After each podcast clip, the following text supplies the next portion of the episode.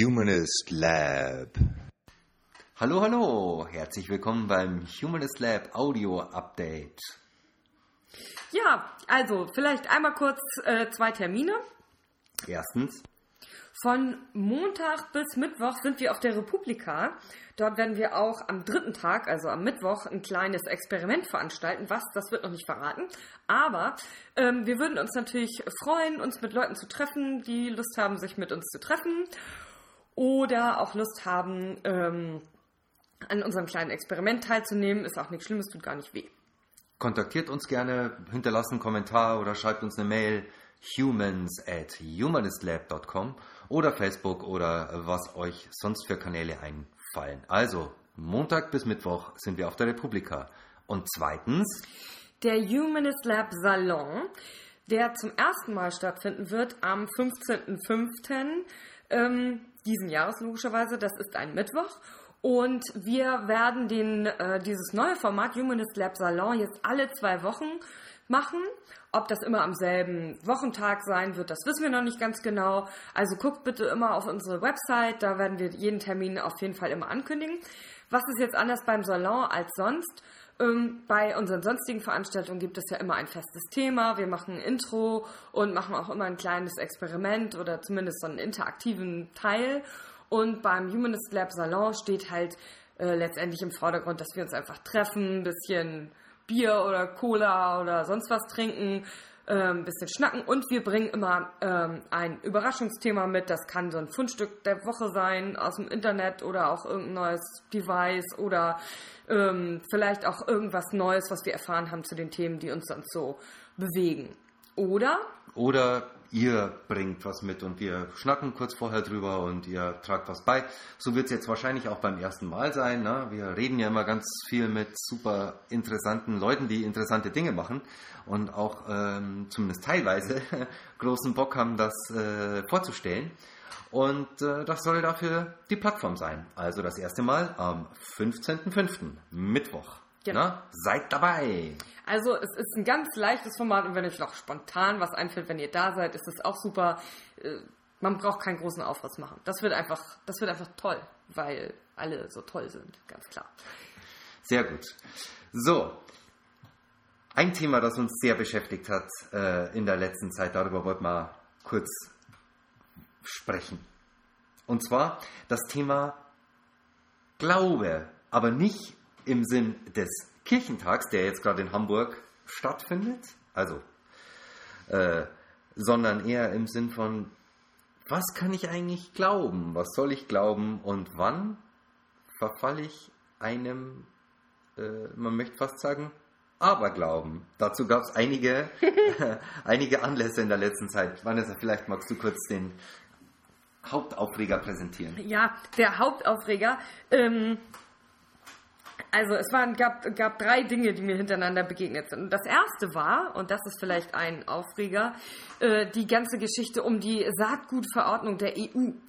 Und ich weiß nicht, ob euch das vielleicht auch so ging. Bei mir geisterte das massiv durch die Timeline.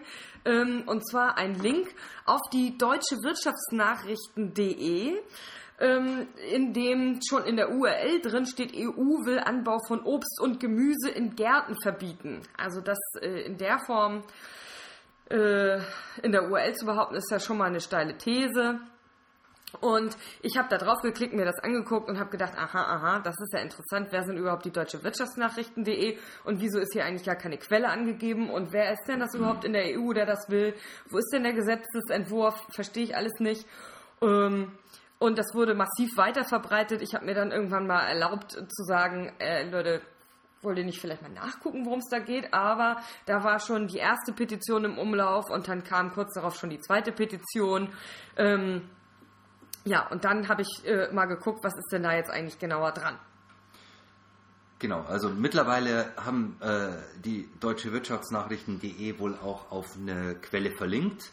Ähm, die EU-Kommission hatte irgendwas vor, dabei geht aber um was komplett anderes. Es hat eigentlich mit, also mit privaten Gärten und Obstgärten überhaupt nichts zu tun. So.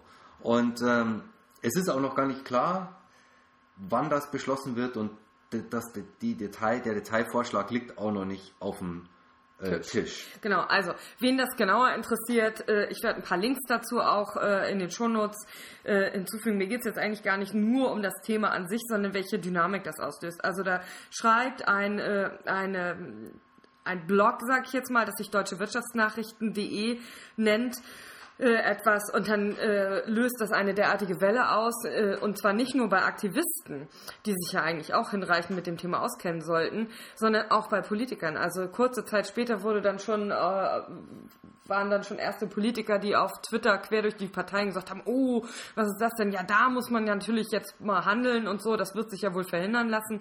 Ähm, und äh, wenn man sich das eben anguckt, oder das, was man relativ schnell herausfinden konnte, war erstens, dass die deutsche Wirtschaftsnachrichten.de ähm, kann man als Online-Zeitung äh, bezeichnen, wenn man möchte. Okay, auf jeden Fall, wenn man sich das anguckt und äh, auch die Aussagen des Gründers, dann handelt es sich dabei um ein dezidiert EU-kritisches äh, Medium ähm, und wenn man da weiter guckt, dann äh, gibt es zumindest Aussagen, äh, die behaupten, dass äh, diese, die deutschen Wirtschaftsnachrichten.de äh, dem AfD äh, nahestehen und ähnlichen Rechtspopulisten gegenüber recht aufgeschlossen sind. Also da würde ich schon sagen, naja, äh, ob das nur eine vertrauenswürdige Nachrichtenquelle ist, äh, da, das würde ich schon mal prüfen wollen. Erstens. Zweitens war eben, wie gesagt, gar keine Quelle angegeben. Das hat mich schon mal äh, neugierig gemacht. Ähm, inzwischen ist eine Quelle angegeben, wie du ja schon sagtest. Das ist ein vorbereitendes EU-Papier im Original auf Englisch. Das liest dann natürlich auch wieder keine Sau. Ähm, und es geht eben darum, es ist ein Gesetzentwurf in Vorbereitung, der eben mehrere Richtlinien äh, oder mehrere Verordnungen zusammenfassen soll zu einer Richtlinie zum Thema äh, industrielles Saatgut oder Saatgutverordnung eben äh, innerhalb der EU. Ähm, dieser Gesetzentwurf liegt gar nicht vor. Der wird am 5. Mai vorgestellt und soll am 6. Mai angenommen werden. Ähm, Inzwischen gibt es zu dem Thema auch eine Pressemitteilung der EU, der äh, EU-Kommission, aus der nicht hervorgeht, was genau jetzt in dem Gesetzentwurf drin steht, aber es steht drin, dass also äh, irgendwelche Kleingärtner äh, da überhaupt nichts zu befürchten haben, sondern dass es eben äh, um, um äh, kommerziell hergestelltes und vertriebenes Saatgut geht. Es gibt eine Ausnahmeregelung für alte Sorten. Äh, und da gibt es nun äh, Umweltaktivisten, die sagen, das ist ein Problem, dass diese alten Sorten eben äh, ein kleines Zulassungsverfahren durchlaufen sollen, das immer noch zu aufwendig ist für Bauern und Gartenlandschafts- oder Gartenbaubetriebe. Ähm, das sei problematisch und dass diese Sorten auch nicht weiterentwickelt werden dürfen. Also es handelt sich im Endeffekt um ein Nischenthema und jetzt, um nochmal klarzumachen, äh, jetzt klingt das ganze Thema wahrscheinlich für euch auch schon überhaupt nicht mehr interessant. Äh, viel interessanter klingt natürlich, EU will Anbau von Obst und Gemüse in Gärten regulieren. Genau, also da äh, sind im Zuge dieser Verbreitungsaktion echt ganz schön viele Leute schlichtweg Propaganda aufgesessen. Und das ist natürlich ein Riesenproblem. Ja? Ähm, die Agenda, die diese Leute höchstwahrscheinlich, ne, also kann man jetzt auch nicht hundertprozentig beweisen, ähm, aber höchstwahrscheinlich verfolgen, nämlich ähm, so eine AfD-mäßige Anti-Europa-Agenda, ähm, dass die das so schaffen, das so zu verankern, und es bleibt ja auch hängen bei den Leuten, das ist schon ganz schön bedenklich. Na, und die Grundsätze zum Umgang mit solchen, mit solchen Dingen, ne? also wenn man sind, sind, ja, sind ja altbekannt und da. Ne? Also wenn man, man muss ja nur mal Newsroom gucken oder Borgen oder sonstige andere äh, Sachen über Presse oder, äh, oder wie, wie Nachrichten funktionieren und einfach auch mit einem Journalisten reden. Jeder Journalist würde, der was auf sich hält, sagen, okay, wenn ich, solange ich nicht zwei Quellen habe, die irgendwas äh, bestätigen, dann werde ich so eine Meldung nicht raushauen. Das haben die ja offensichtlich nicht gemacht. Das ist einfach ein Propagandastück und die haben das so verbreitet und durch die, durch die Macht der Verbreitung und dadurch, dass es einfach so extrem catchy formuliert ist, ähm, zog das immer weitere Kreise. Und es ist eigentlich ganz schlimm. Ich glaube, viele Leute glauben das immer noch. Genau, und was ich daran, äh, was mir wichtig ist, nochmal zu sagen, natürlich ist es keine Lösung zu sagen, guck mal, der Artikel, der ist kacke, also brauche ich mich jetzt gar nicht damit zu befassen. Das ist natürlich überhaupt nicht das, was, äh, was wir damit sagen wollen. Nur, ähm, ich finde es bedenklich, wenn Politiker erst dann reagieren, weil eine Falschmeldung im Internet kursiert. Eine populistische Falschmeldung. Und die Fragen, die eigentlich interessant wären, die werden dann gar nicht mehr gestellt. Also, was will die EU mit dieser Saatgutverordnung? Wer ist überhaupt die EU? Was hat das eigentlich mit unseren äh, eigenen Ministern zu tun, die ja auch da sind für Landwirtschaft, Verbraucherschutz und so weiter? Ähm, auch wenn der Postillon schon mal geschrieben hat, äh, das Verbraucherschutzministerium sollte jetzt erst eingeführt werden. Aber nein, es gibt ja Ilse Eigner. Die macht ja irgendwas. Die twittert dann auch was. Aber es wäre ja schön, äh, wenn sie sich von sich aus um solche Themen kümmern würde und sichtbar kümmern würde und nicht äh, aufgrund von irgendwelchen Facebook-Hoaxes. Das äh, finde ich ganz wichtig und es ist eben auch wichtig, dann mal zu gucken, worum geht es denn da eigentlich wirklich. Also bei dieser Saatgutsache geht es wohl offensichtlich darum, dass bestimmte Qualitätsstandards gewahrt werden sollen und die haben übrigens nicht nur was mit Profitabilität zu tun, sondern eben auch mit äh, Umweltschutz, weil ähm, die EU sagt, wir wollen Saatgut, das möglichst ressourcenschonend ähm, landwirtschaftliche Produktion erlaubt. Also, äh, wo Pflanzen entstehen, die mit möglichst wenig Pestiziden auskommen, äh, die robust sind ähm, und die eben ja möglichst ressourcenschonend angebaut werden können. Natürlich ist das auch ein wirtschaftliches Interesse. Ist ja klar, äh, Pestizide kosten auch Geld, Wasser kostet auch Geld, Düngemittel kostet Geld und so weiter und so fort. Ähm, aber äh, es wäre ja tatsächlich möglich, dass sich wirtschaftliche und Umweltschutzinteressen an dieser Stelle überschneiden. Sicher hat das auch was mit Lobby zu tun. Das, da bin ich vollkommen überzeugt davon. Ähm, aber trotzdem ist es ja wichtig, sich ein eigenes Bild davon zu machen und zu sagen, aha, was an diesem Ansinnen ist denn möglicherweise tatsächlich sogar irgendwie vernünftig und was davon äh, schießt über das Ziel hinaus. Also kritisch beleuchten ist immer besser, als einfach äh, irgendwas zu liken und zu teilen. Vor allen Dingen, wenn es dann eine Petition ist, die möglicherweise an, an dem eigentlichen Ansinnen der EU vorbeigeht. Weil das ist natürlich dann ein Problem. Da wird eine Petition geschrieben, die sich gegen etwas richtet, was die EU gar nicht vorgeschlagen hat. Dann hat man möglicherweise das eigentliche Problem, nämlich das, was dann letztendlich im Gesetzentwurf steht, gar nicht erkannt und auch nicht adressiert.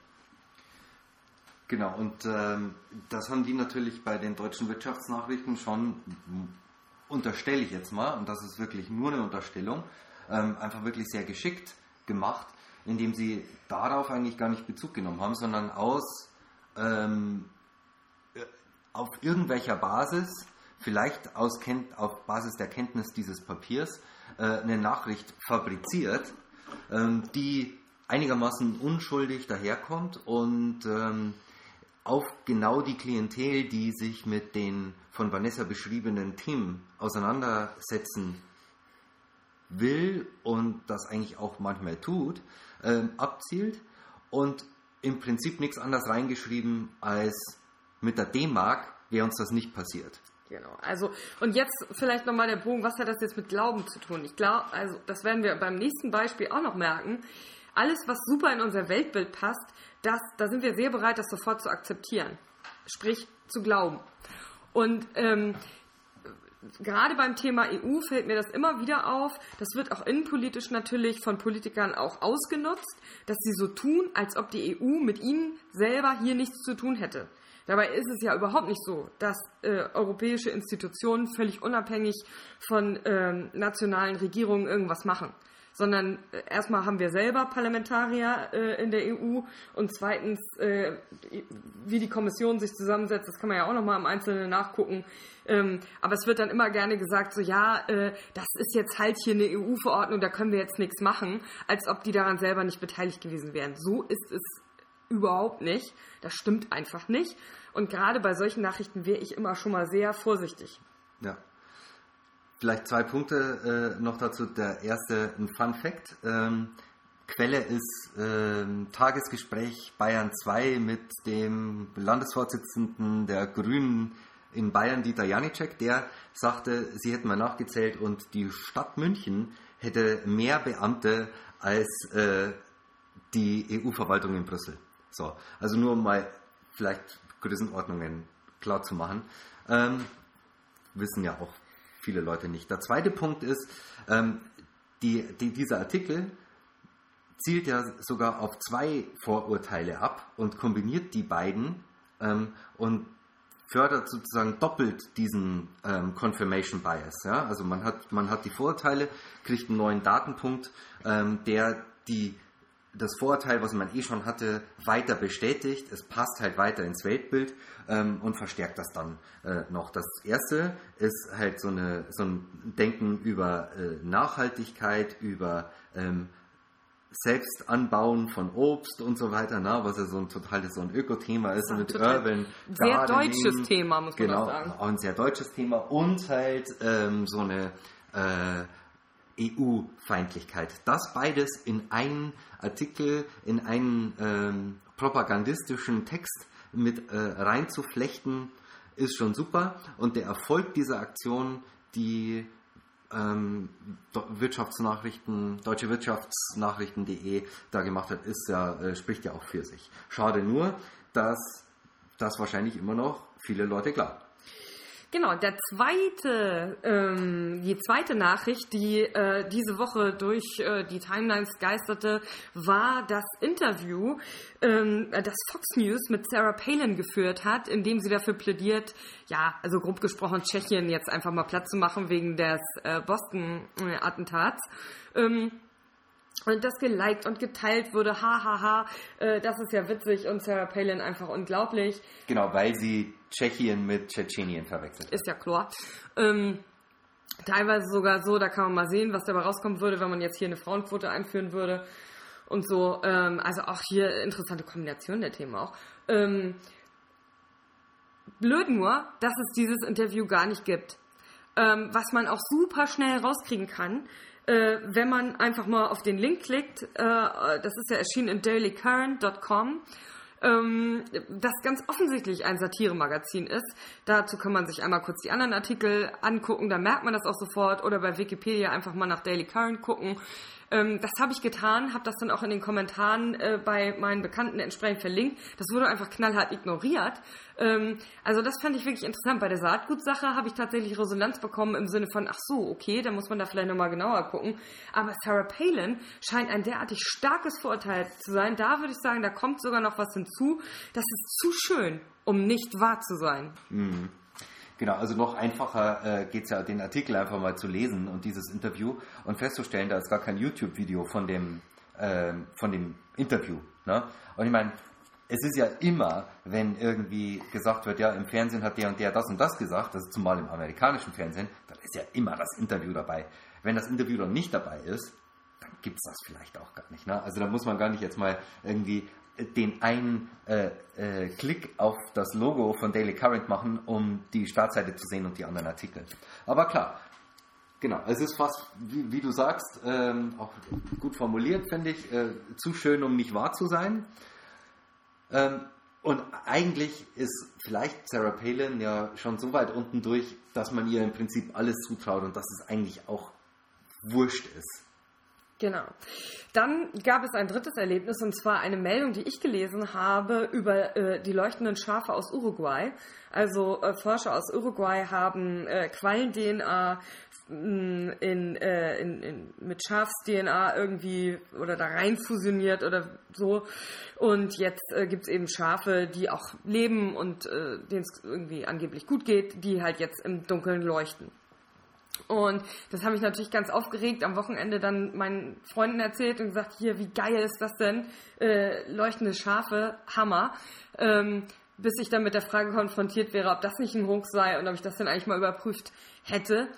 Äh, nee, das fand ich einfach vielleicht nicht zu schön, um wahr zu sein, aber einfach, um, um nicht wahr zu sein.